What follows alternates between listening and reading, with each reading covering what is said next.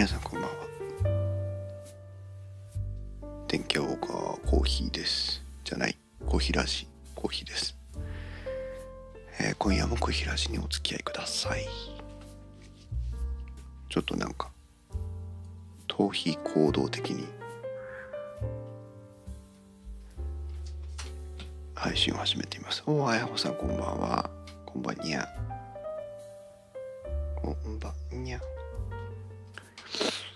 当はねやらなきゃいけないことがあるんですけどちょっとなんか疲れちゃったんで 配信に逃げてきました。このところね一生懸命ねそのちょっと YouTube の動画を、えー3本ぐらい撮りたいのがあってそれの下準備をしてるんですけど、えー実はね先週の土曜日かな？日曜日かな？先週の日曜日、え日中にバタバタと準備をして、えーぶっつけ本番でやってみたんですけど結局2回ぐらい、えー収録をしてどっちも納得いかずあの手のかかるリハーサルをした感じで終わってしまいました。あやほさん何暗い部屋で思いふけってましたら素敵ね。何 何をなどんな思いにふけっていたんですか？暗い部屋って落ち着きますよね。私もね通常この配信をしてる作業をしてる私のところですけど、えー薄暗いです。間接照明をね自分で LED テープを使ってこう天井に向かってライトがつくようになってるんですけどあの通常それだけで。で別になんか部屋にいる時はさほど暗いとは感じないんですけど、えー明るいところから入ってくると暗い感じがするというか、うん、暗所より閉所の方が嫌です。閉所恐怖症みたいなね感じですかね。私はあの画面の見やすさとかもあってねちょっと薄暗いぐらいの方が好きです。職場でもあんまり明るいの好きじゃないです。うん。話が それましたが。それで、えーその動画を撮りたいなという準備をねしてるよという話なんですけど、えーバタバタやってもダメだったので、えーまあ練習ができたからいいかという思いで、えまた今週末の時間を探して、えやることに向けてちょっと資料のねブラッシュアップをしたり、え練習をしたりしなきゃいかんなという気持ちでいます。どうしたら10年以上前のことが許せるか考えてました。深いね。自分のことですか？誰かのことですか？許せないですよね。いろんなことってね。思います。私はたった今のことも許せないことがいっぱいあって。まあ自分のこともそうですけど他人のこともそうですけど。うん。許すってのは難しいですね。難しい。ちもなんだ自分のことはねあの本当に難しいと思うんですよだってね納得いかなかったからまあどういうことか分かりませんけど納得いかなかったから気持ちに残ってるわけですからそれを許そうというのは相当にハードルが高いことだと思うんですね。で私のことを振り返って言えばあー何かで上書きできた時に初めてそれを許すことができるなというのはいつも思っていてだから諦めようとかあのいうことはほとんど成功したことがなくて例えばですけどうーんまあ分かりやすい例で言えば失恋をしたとするじゃないですか。失恋をしたショックから立ち直るには新しい人を好きになるしかなくて。そういう何か新しいことで自分の過去をオーバーライドできた時に初めて許せる。例えばですよ。ものすごくなんか傷つけられた人がいたことがあったんですけどその人との関係性も相手がうんぬんというよりも自分がその人その出来事その思い出を上書きできる何か新しい類すること関連性がなきゃダメですから。と出会った時に初めてあな何こんなバカバカしいこと思ってんだろうっていうのを納得できたというか。でそれはどんなに頭でこんなバカバカしいことでいつもいつまでも思い悩んでちゃダメだとか言ってても無理なんですよね。言い聞かせても無理なんですよね。何かこうオーバーライトできる何かが出てこないと難しいなと思う。相手のことに対しては余計に許せないですよね。私絶対ダメ。なんでお前そんなバカなこと言ってんだよみたいなさとあの職場の人とか友達とか関係ない人とか知人とかいろんな人がいるんだけど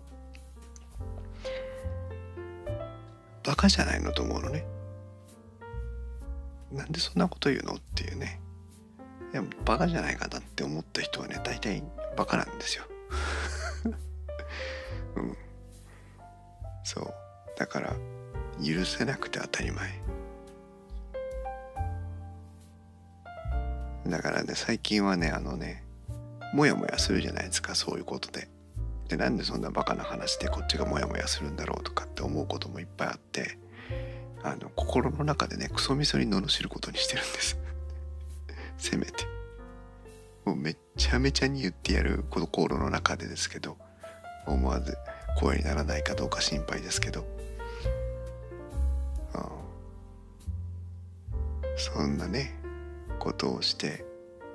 なんとかなんとか乗り切ってる感じですけど。嫌ですね。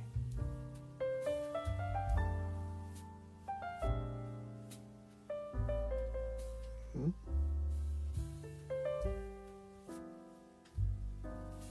あだなす違う許すというより解放する方ににしました。あらすごい。スーパーチャットいただきました。春文さん。人生初電気やインストチャンネル初スーパーチャットですよ。ありがとうございます。わおまさか誰かがスーパーチャットくれるとは思わなかった。あやこさん頑張ったね。もういいんだよって。ああいいですね。頑張ってるじゃないですか。まして10年前のことをねえ許してあげてください。あやほさんが許せなくても私が許します。ということで。ね誰か隣にいる人が許してくれるといいんですけどね。ねスーパーチャット初めていただきました。春文さんって私初めて聞きに来てくださった方かな。それとも名前が違う人なのかな。ありがとうございます。こんな冗談でね誰もやってくれないだろうと思ってたんですけどびっくり。何か小平寺に出得るものがあったんでしょうか。恐縮です。そう。ちょっとあのね、えー、今日のタイトルを回収していきたいんですが「コーヒーとスペシャルゲスト会」という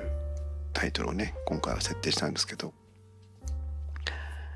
つい最近あのガンス娘さんというね、えー、広島県は呉市にありますえー、三宅水産のガンガンス娘さんというリアルマスコットキャラクターの方をゲストにお招きして、えー、電気屋ウォーカーで、えー、公開収録とそれからポッドキャスト配信を行いました。ちょうどね、えー、昨日かな、えー、ポッドキャストで再編集版をお送りしまして YouTube のライブ配信の時に私がケアレスミスをしてしまった音量バランスの調整。そうあやこさんそうです。何回聞いてもビール飲みたくなるやつね。音量バランスの調整を、えー、やり直して。あヒックさんいらっしゃいませ。今日はあのカメラでも何でもないお話をしております。いらっしゃいませ。でね、えー、編集を一部編集をしまして、えー、ポッドキャストに配信をしたんですが皆さんお聞きいただけました？電気屋ウォーカー第129回。ガンス娘さんに聞く、えー、反則のなんだっけ？極意と情熱かな？というタイトルにね打ち直して配信をしましたけど。編集中ねずっと聞いててあと音量バランスの調整の時にも聞いてたので、えー、都合3回か4回ぐらい聞き直してるんですけどいや面白かったですね。そのガンスの美味しさもさることながらガンス娘さんのねそのガンスにかける情熱みたいなことをまああのここだけ小平寺の話だけで言えばあの私もゲストをねオファーリングする時に下心があるわけです当然。この人を呼んできたら面白い話が聞けるかなっていうね。で、えー、リスナーさんも喜んでくれるかなということを考えてオファーをしているのでこんな話が聞けたら面白いだろうなとかこういうところに突っ込んでいったらあ差別化できるよねとかいろんなことを考えるんですけどもうあいくらもさんいらっしゃいませ今日は皆さんありがとうございます。いっぱい集まっていただいてカメラの話じゃないですよ。ねなんかその、えー、そういう私の下心を全部いい意味でひっくり返して、えー、くれちゃったのがガンス娘さんでそのガンスにかける愛とかその、ね、広島県の女の人のあのガンガン行く感じの雰囲気とか面白かったしであの冷静に聞いてるとねやっぱりねすっごくねいいこと言ってんですよねその反則に関してね。だからああって思いましたね。なかなかいい配信になったなという、うん、でまあ電気屋岡を振り返りますと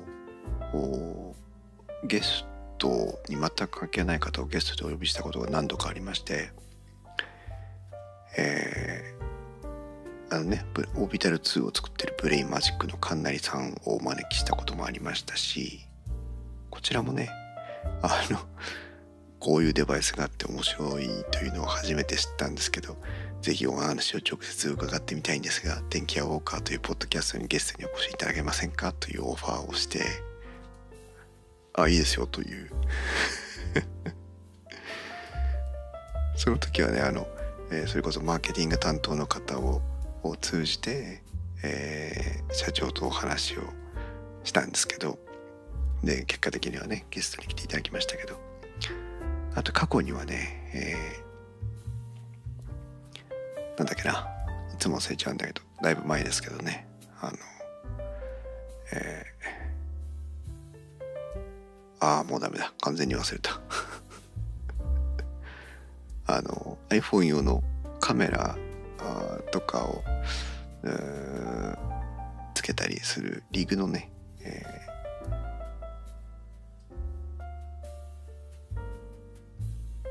ー、わあ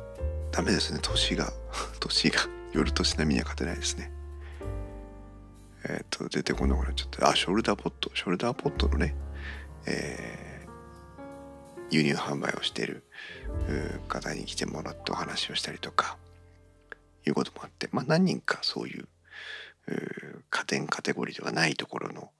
方に来ていただいたりもしてたんですけども。まああのゲストはゲストで楽しいんですが電気屋ウォーカーのリスナーさんにとって、えー、家電テーマじゃないこのゲスト会って一体どうなんでしょうという疑問は実は自分でも持っていまして。あね本当は皆さんは空気清浄機だの洗濯機だのえー、冷蔵庫だのそういったお話を期待して電気屋ウォーカーを聞いてくださってるんだろうなという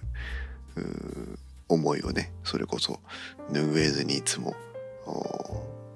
ゲスト会は実は収録してるんですけども。まあ今年だけを言えばねちょっと、えー、配信の準備に、えー、集中力を避けない、えー、雰囲気が続いておりまして、まあ、2年間頑張ってきた、え揺り戻しというかね、うん。ま3年は続かないよねっていう感じで、え、おりまして。なのでちょっとそもそも本編会の配信が少し、え、ペースが落ちてるっていう現実もあるんですけども。まあかといってゲスト会でお茶を濁すというような雰囲気でもなくてね。え本気でゲストの方にもお話をお伺いしてるのでまあこういう年なんだな今年はということで、えー、納得いただけたらいいなというふうに思ってもいるんですが、実はつい先ほどもう一件、えー、全く皆さんが想像だにしないところに、えー、オファーのメールを出しまして、えー、こちらはあのガンス娘さんみたいな個人じゃなくてね、え企業です。企業に、え、私ども電気屋ウォーカーとという話で、え、ゲストにお越しいただいてお話をお伺いできませんかというお話をね メールで送りました。相当ちょっと今回についてはね逡巡しましたけどねこれを送っていいのかなと思って。そもそもねポッドキャストなんて知らない方も未だに多いですからそして電気屋ウォーカーなんてねそれほど大手でもないのでえー、そんなところからこんなオファーのメールが来てねまともに読んでくれるんだろうかという心配もしながらまあ送らなければ何も始まらないと思って送ってみました。失うものはないので。だもしうまくオファーが、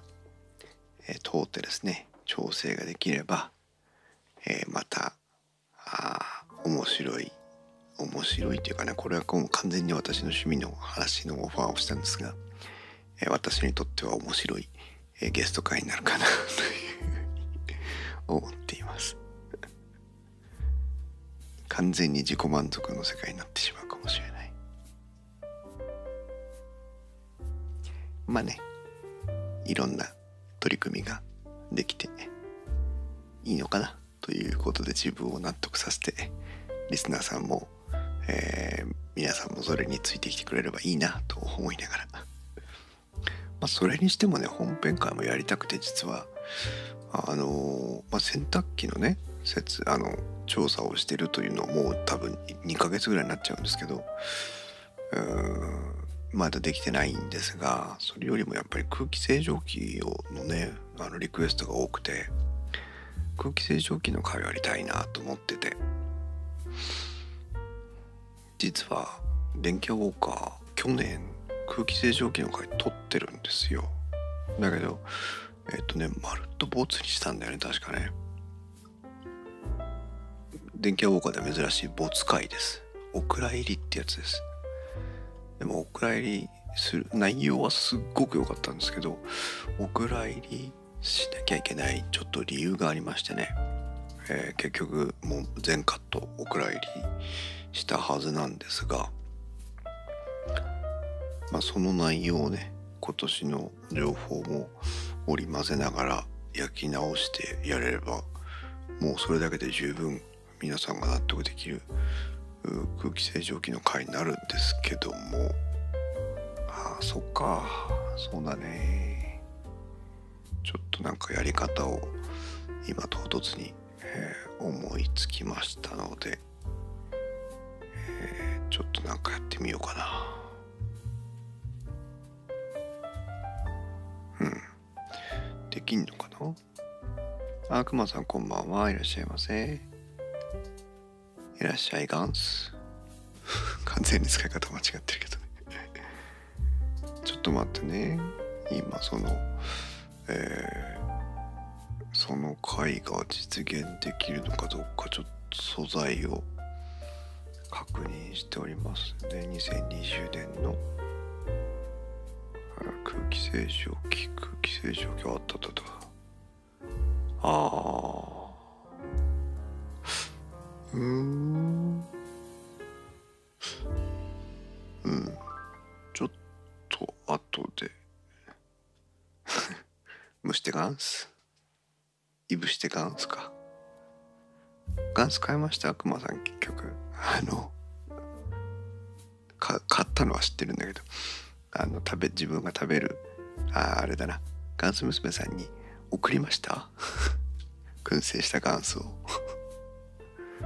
くわかんないけど。そうかよし空気清浄機の回ちょっと方向性を変えて優先度も上げて、えー、早いタイミングで皆さんに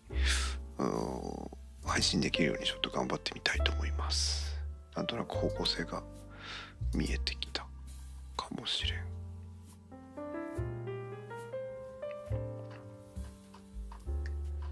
うん。よしよし。とまあそんな感じでね、えー、皆さんに支えていただいての電気屋ウォーカーなんですけどまああの毎年毎年ずっと同じようにできない器用じゃない私たちですので それなりにね、えー、その年その年のテイストを、出しながら味を出しながら、えー、皆さんと楽しんでいきたいなというふうに思っております。と言えばなんとなく収まりがいいかなという感じです。いかがでしょうか。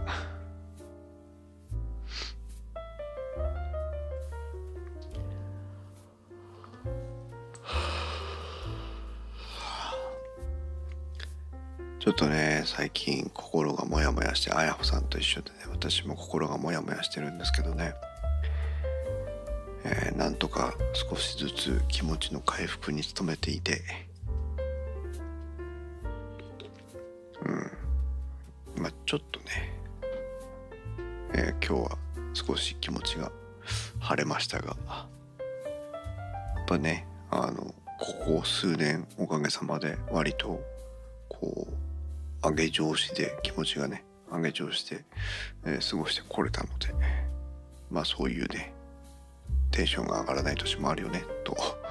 思って、えー、諦めているというか納得をしております。なんとかね今週末ぐらいにはあ気持ちをのこうさざ波を 落ち着けて普通の泣いた状態に持っていきたいなとは思ってるんですが、まあ、コントロールできないものばかりですので、慌てず焦らずねお付き合いしていきたいと思いますよ。そういう気持ちの変化とも。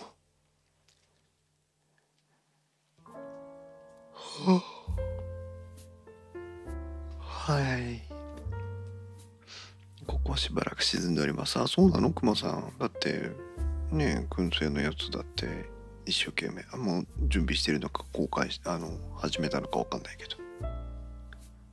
10分満帆じゃないんですか？残念。ね。